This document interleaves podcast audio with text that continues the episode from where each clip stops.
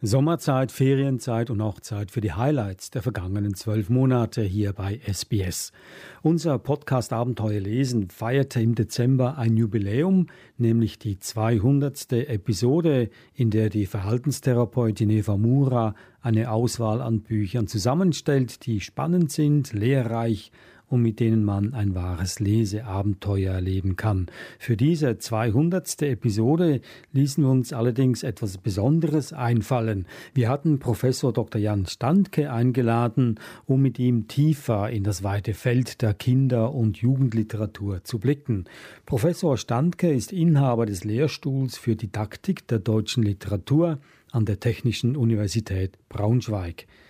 Seine Forschungsschwerpunkte sind unter anderem die Kinder- und Jugendliteratur, das literarische Lernen im Deutschunterricht und die Gegenwartsliteratur.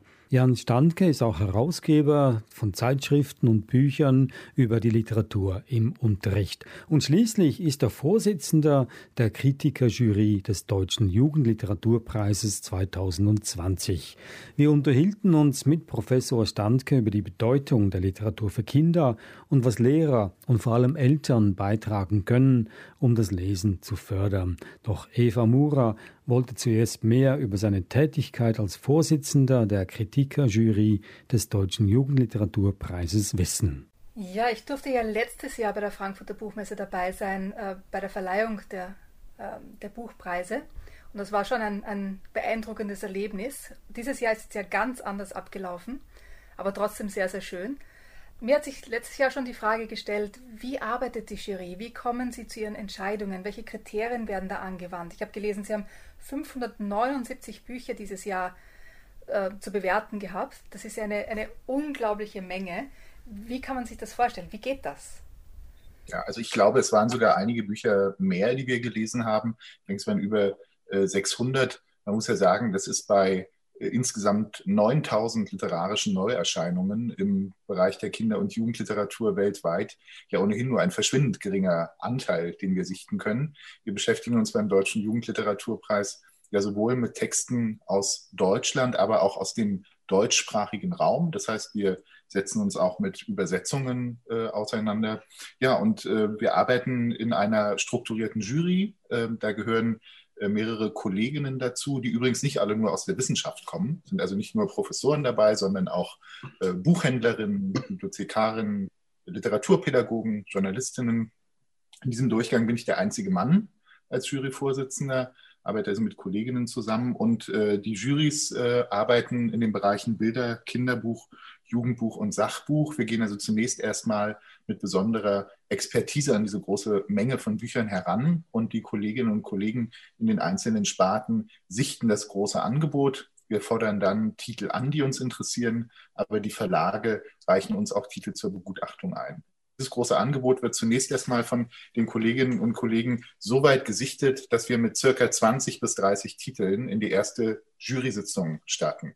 Dabei muss man sagen, 20 bis 30 Titel pro Sparte. Und diese Titel lesen wir dann in den vier Sparten alle gemeinsam. Ne, das ist ein großes Lektüre-Konvolut, das wir da zu bewältigen haben. Und in der ersten Jury-Sitzung diskutieren wir dann ganz intensiv über jeden einzelnen Titel gemeinsam mit Blick auf bestimmte Kriterien. Und das ist natürlich zunächst erstmal die Sprache der Titel. Wir beschäftigen uns ja größtenteils mit literarischen Texten und auch im Bereich des Sachbuchs muss man feststellen, dass da die Sprache auch immer poetischer wird. Also dieses ganz klassische, neutrale, faktenbasierte Sachbuch, das ist heute eigentlich die Ausnahme, sondern es gibt sehr viele ästhetische Experimente, eine wichtige Dimension, die beim Sachbuch dazukommt. Dann interessiert uns natürlich, ist es thematisch interessant für die Zielgruppe? Denn natürlich sind wir ein Preis, der sich mit ganz besonders gelungenen ästhetischen Büchern auseinandersetzt. Aber wir wollen unsere Zielgruppe erreichen. Und das sind die Kinder und Jugendlichen.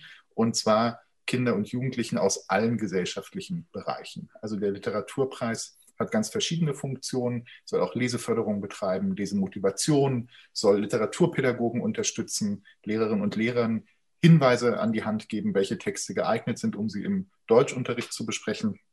Dann ähm, schauen wir, wie ist der das Thema dieses Buches ähm, erzählerisch vermittelt? Gibt es da ganz besondere Perspektiven, eine innovative Sicht auf das Thema? Gibt es vielleicht auch Texte, die äh, sich intertextuell mit anderen Klassikern der Literatur verknüpfen. Auch das ist natürlich eine ganz äh, besonders spannende Frage, zu schauen, wie hängt die Gegenwartsliteratur mit der literarischen Tradition zusammen. Denn das muss man ja sagen, das wenigste, was uns äh, bei den literarischen Neuerscheinungen begegnet, ist auch tatsächlich ganz neu. Ne? Häufig sind es ja Variationen von bereits bekannten Themen oder Erzählmustern.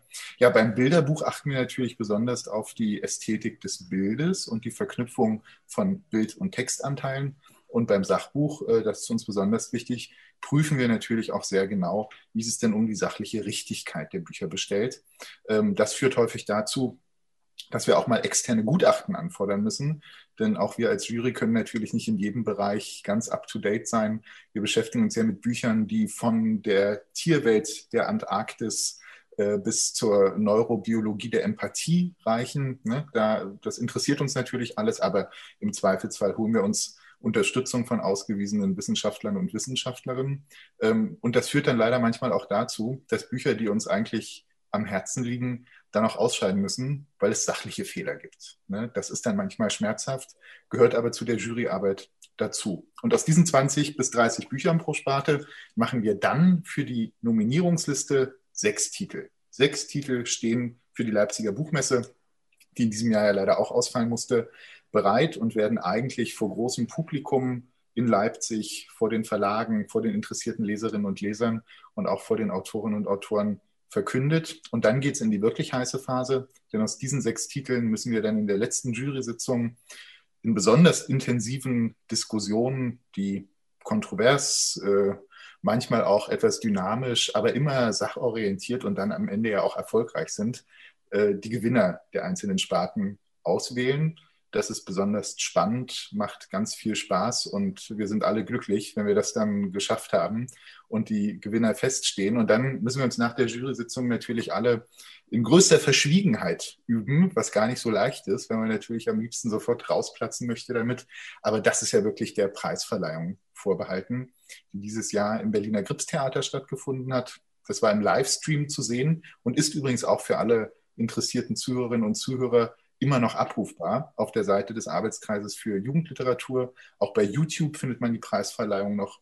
Ist ganz professionell gemacht worden. Das Berliner Gripstheater ist wie zu einem Fernsehstudio umfunktioniert worden mit großem technischen Aufwand. Die Familienministerin Franziska Giffey war dabei, hat die Preise überreicht. Wir haben ganz viel positiven Zuspruch zu dieser digitalen Variante bekommen.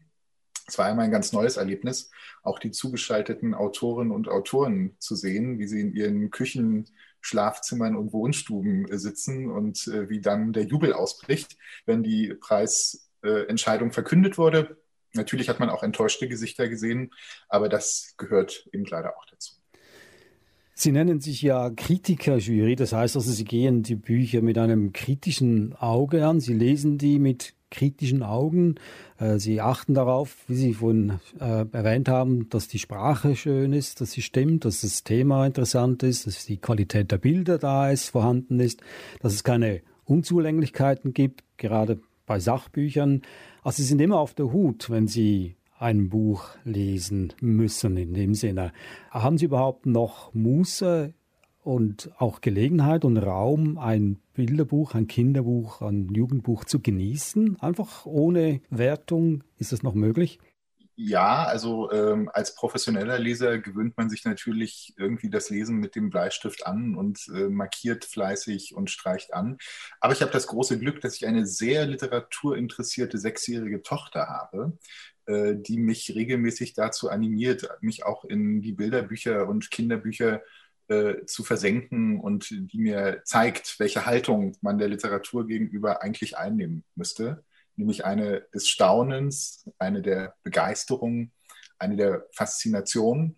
Das finde ich ist ein ganz wichtiges äh, Regulativ, äh, wozu ich leider ganz selten Zeit habe und das bedauere ich sehr, ist schöne Bücher zwei- oder dreimal zu lesen. Also ich trage im Herzen immer noch viele Klassiker aus meiner eigenen Lesekindheit Äh, Michael Endes Unendliche Geschichte zum Beispiel ist so ein Buch, das ich eigentlich immer wieder gern lesen möchte, auch weil mich viele Texte, die ich heutzutage als Neuerscheinung in die Hand bekomme, immer wieder daran erinnere, dass doch vieles schon erzählt wurde, manchmal sogar besser ne, in den älteren Texten. Äh, und da würde ich gern zu den Klassikern äh, zurückgreifen. Äh, in meiner Tätigkeit als Hochschullehrer habe ich da ab und zu die Gelegenheit, mit den Studierenden auch mal wieder über Texte zu sprechen, die ich schon gelesen habe. Ich nehme natürlich auch viel aus meiner Jurytätigkeit mit in die wissenschaftliche Lehre. Aber ja, es fällt mir schwer, selbst im Urlaub, äh, wenn ich manchmal am Ostseestrand sitze und äh, versuche, mal so ganz entspannt mich in einen Roman zu versenken. Äh, so das Verwertungsdenken ist schon immer mit dabei. Was kann man damit machen? Ne? Ist der geeignet? Ist der nicht geeignet? Das hat man sich irgendwann angewöhnt.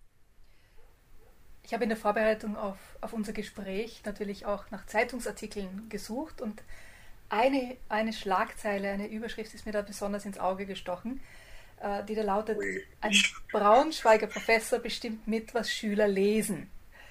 Ähm, da habe ich mir gedacht, wow, das ist eine große Verantwortung, die Sie da tragen. Und ähm, wie, wie geht es Ihnen damit? Wie, wie fühlt sich das an, wenn so diese, quasi diese Verantwortung auf Sie übertragen wird, was Schüler lesen? Ja, ähm, also zunächst muss ich natürlich einschränkend sagen, dass es zwischen der Wirklichkeit und dieser Headline in der Zeitung natürlich eine gewisse Diskrepanz gibt. Das ist ja in den Medien häufig so. Ähm, ich glaube, das ist äh, ein Titel aus der äh, Braunschweiger Zeitung, mit der wir sehr oft äh, kooperieren. Ich glaube auch, dass der Einfluss, ähm, den ich als Einzelperson auf das, was Schülerinnen und Schüler lesen, gar nicht so groß ist. Natürlich prägen wir unsere Studierenden, indem wir mit ihnen über Titel sprechen, indem wir Begeisterung wecken, indem wir ihnen auch Perspektiven aufzeigen, was kann an diesen äh, Titeln interessant sein äh, für den Literaturunterricht. Der Deutsche Jugendliteraturpreis hat natürlich äh, eine große Steuerungsfunktion. Es ist der wichtigste Literaturpreis in diesem Segment in Deutschland und er wird ja auch international sehr stark wahrgenommen, weil wir auch immer wieder Preisträger aus dem internationalen Bereich haben. Das goldene Siegel, das dann auf den Büchern landet, fällt in den Buchhandlungen natürlich auf. Wir nehmen auch sehr genau wahr, dass viele Internetseiten, die sich mit Literaturvermittlung oder Literaturempfehlungen beschäftigen, sich orientieren an dem, was wir im Deutschen Jugendliteraturpreis auswählen. Also das lädt uns schon eine gehörige Verantwortung auf die Schulter, äh, die wir auch alle nach Kräften wahrnehmen, meine Kolleginnen und ich. Ähm, dass ich nun der Entscheider bin, äh, das würde ich ein bisschen relativieren, aber äh, ich wirke daran mit.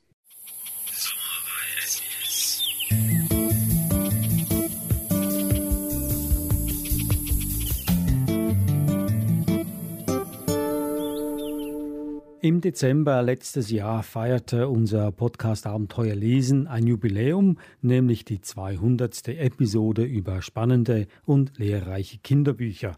Wir luden dazu den Kinderbuchexperten schlechthin, Professor Dr. Jan Standke, zu einem Gespräch über Literatur ein. Professor Standke ist Inhaber des Lehrstuhls für Didaktik der deutschen Literatur an der Technischen Universität Braunschweig. Im zweiten Teil des Gesprächs wollten wir wissen, was für eine Rolle Literatur im Unterricht spielt und wie wichtig Literatur überhaupt für Kinder ist. Es wird Sie nicht wundern, dass ich als Literaturdidaktiker diese Frage folgendermaßen beantworte und sage, Literatur ist für Schülerinnen und Schüler, für Kinder eigentlich das Bildungsmedium äh, par excellence. Und äh, ich meine hier Bildung gar nicht so sehr in einem ganz konzeptionellen äh, Sinne, dass bestimmtes Wissen erworben wird, das uns später mal nützt, sondern Literatur hat mit Persönlichkeitsentwicklung grundlegend etwas zu tun. Kindern, denen im frühesten Alter schon vorgelesen wird, die in äh, fiktionale Spiele verwickelt werden äh, wird, denen vorgesungen wird, die frühzeitig ein Empfinden für die ästhetische Dimension von Sprache bekommen, für Reimstrukturen, für Rhythmus. Ähm, die erschließen sich die Welt auf eine ganz andere Weise als Kinder, die diese Erfahrung nicht machen können. Literatur hält Themen bereit, die Schülerinnen und Schüler interessieren, die zur Auseinandersetzung anregen, die zum Nachdenken anregen, die Sichtweisen ähm, eröffnen können, zu denen man so vielleicht nicht gelangt. Ähm, Literatur ähm, ist äh, ein Medium, das zur kritischen Urteilsbildung herausfordert. Aber Literatur führt, glaube ich, auch zu einer Form der ästhetischen Wahrnehmung, die uns hilft, die Welt, in der wir uns bewegen, manchmal auch einfach mit anderen Augen zu sehen und auch in ungünstigen Umständen ähm, dem, was passiert, immer noch etwas Schönes abgewinnen zu können. Und diese Fähigkeit, ähm, den Schülerinnen und Schülern mit auf den Weg zu geben, Literatur für sich nutzen zu können. Und zwar nicht nur in der Schule, sondern lebenslang und nicht nur auf den gedruckten literarischen Text beschränkt, sondern auch mit Blick auf das Theater, auf die Musik, auf die Oper, auf die äh, darstellende und auf die bildende Kunst. Das halte ich für einen essentiellen äh, Auftrag von Schule, aber auch schon von der Elementarbildung. Das geht im Kindergarten schon los. Also Schülerinnen und Schüler, Kindern zu dieser Einstellung zu verhelfen, das ist unser Auftrag. Das hat natürlich immer auch etwas mit so ganz, ja, vielleicht technischen Fähigkeiten wie Lesekompetenz zu tun. Ne? Das kann man natürlich an ganz unterschiedlichen Gegenständen entwickeln. Auch der Sachtext muss flüssig gelesen werden. Literarische Texte mit Genuss zu, äh, wahrzunehmen, das ist nochmal was anderes das erfordert Fingerspitzengefühl. Da muss bei Schülerinnen und Schülern einfach der Funke geschlagen werden. Da muss Motivation und Begeisterung entstehen. Und wenn uns das gelingt, dann ist, glaube ich, Literatur das Bildungsmedium, das Schülerinnen und Schüler heutzutage am meisten brauchen. Dann möchte ich jetzt äh, zwei Fragen in einer Frage stellen.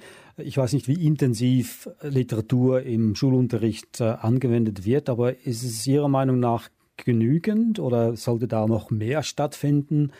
Reicht es, das nur in der Schule sich mit Literatur zu beschäftigen oder sollte man es auch zu Hause tun? Sollten die Eltern genauso Einfluss nehmen und die Literatur fördern, wie es die Lehrer tun?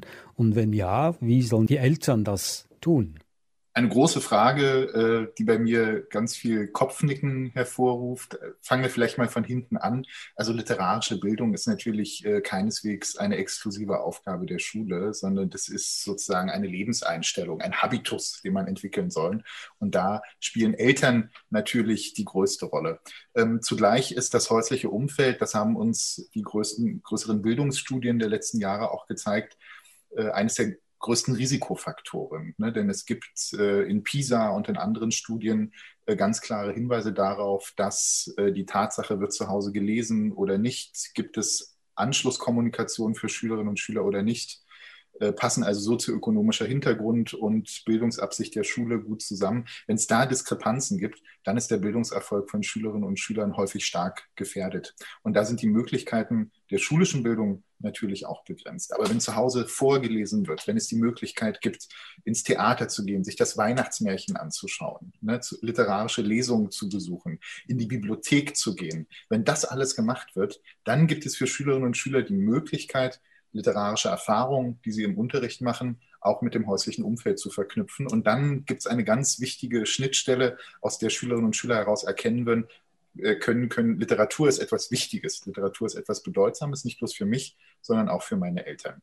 Literatur spielt im Deutschunterricht, äh, soweit ich das zumindest für Deutschland äh, beurteilen kann, natürlich eine wichtige Rolle, äh, vor allen Dingen dann ab der Sekundarstufe 1, also ab der sagen wir, 9. oder 10. Klasse tritt der klassische Sprachunterricht, der Erwerb von orthografischem und grammatischem Wissen eigentlich immer weiter zurück und Deutschunterricht ist zu einem sehr großen Teil Literaturunterricht.